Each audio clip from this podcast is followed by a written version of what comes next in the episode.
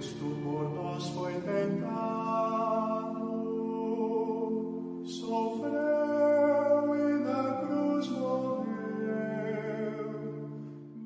Mais um dia no nosso caminho quaresmal.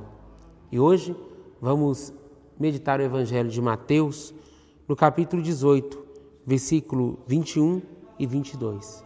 Diz assim: Pedro aproximou-se de Jesus e perguntou: Senhor, quantas vezes devo perdoar se meu irmão pecar contra mim? Até sete vezes?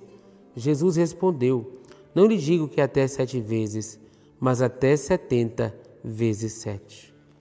No Evangelho, Jesus nos ensina que o perdão deve ser vivido de maneira perseverante. Devemos perdoar todos os dias aqueles que nos ofenderam. E quanto mais perdoamos, mais amamos.